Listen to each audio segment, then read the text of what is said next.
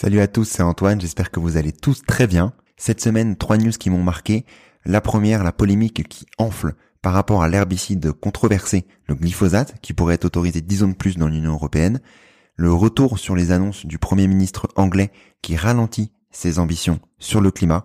Et enfin, on finit par une bonne nouvelle avec une victoire des indigènes au Brésil. On commence par le scandale de la semaine, à savoir la potentielle réautorisation du glyphosate euh, au sein de l'Union européenne pour 10 ans de plus. Pour rappel, le glyphosate est un herbicide et est classé cancérogène probable depuis 2015 par le Centre international de recherche sur le cancer de l'OMS. Le glyphosate et l'Union européenne, c'est toute une histoire. Elle avait d'abord été réautorisée en 2017 pour 5 ans. Cette autorisation espérait donc le 15 décembre 2022, mais elle avait été prolongée d'un an dans l'attente d'une évaluation scientifique sur l'herbicide. Résultat du coup de cette évaluation, elle n'a pas identifié de domaine de préoccupation critique chez les humains, les animaux et l'environnement susceptibles d'empêcher son autorisation. Mais à contrario, cette analyse, du coup plutôt imparfaite, a aussi révélé un risque élevé à long terme chez les mammifères et reconnu que le manque de données empêchait toute analyse définitive. De son côté, l'Allemagne souhaite l'abandon du glyphosate dans l'Union européenne.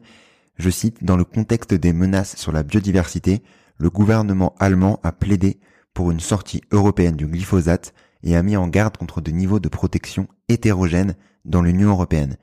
Bref, sûrement un principe de précaution à appliquer cette fois-ci. On verra bien entendu les différents résultats de la Commission européenne. Je vous tiendrai bien entendu au courant. La seconde nouvelle de la semaine, c'est le Royaume-Uni qui revoit à la baisse ses objectifs climatiques. D'ici 2050, le pays essaiera d'atteindre la neutralité carbone, mais d'une manière, je cite, meilleure et plus proportionnée.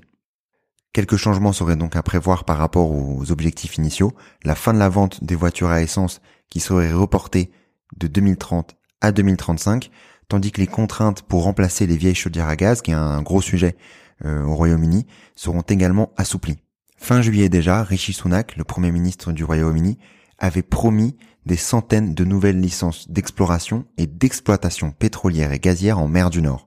Une position qui est bien entendu à contre-courant des différents rapports scientifiques, et notamment ceux du GIEC, qui insistent sur le fait que de nouvelles exploitations ne doivent pas voir le jour si nous souhaitons atteindre nos objectifs climatiques. Résultat, plus de 53% des Anglais ne font pas confiance en Rishi Sunak pour atteindre les objectifs liés au changement climatique.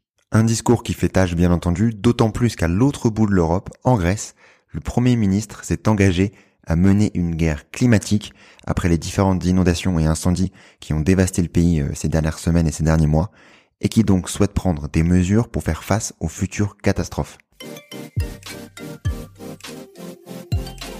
Enfin, on termine par une bonne nouvelle, heureusement, à savoir la victoire des peuples autochtones au Brésil.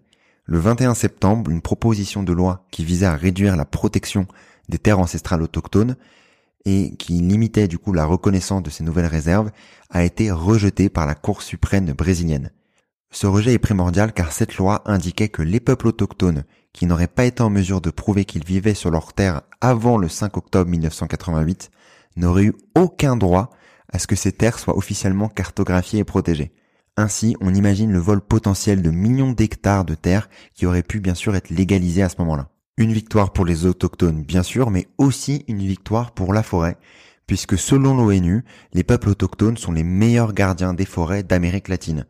Les taux de déforestation en Amérique latine et dans les Caraïbes plus globalement sont nettement inférieurs dans les territoires indigènes où les gouvernements ont officiellement reconnu des droits territoriaux collectifs. Grâce à ces peuples autochtones, c'est entre 43 et 60 millions de tonnes de CO2 qui ont été évitées chaque année au Brésil, en Colombie et en Bolivie. C'est en gros l'équivalent de retirer de la circulation entre 9 et 12,6 millions de véhicules par an. Je vais donc finir les news de la semaine par cette très bonne nouvelle. J'espère que ces différentes actualités vous ont plu. En tout cas, je vous dis à la semaine prochaine. Salut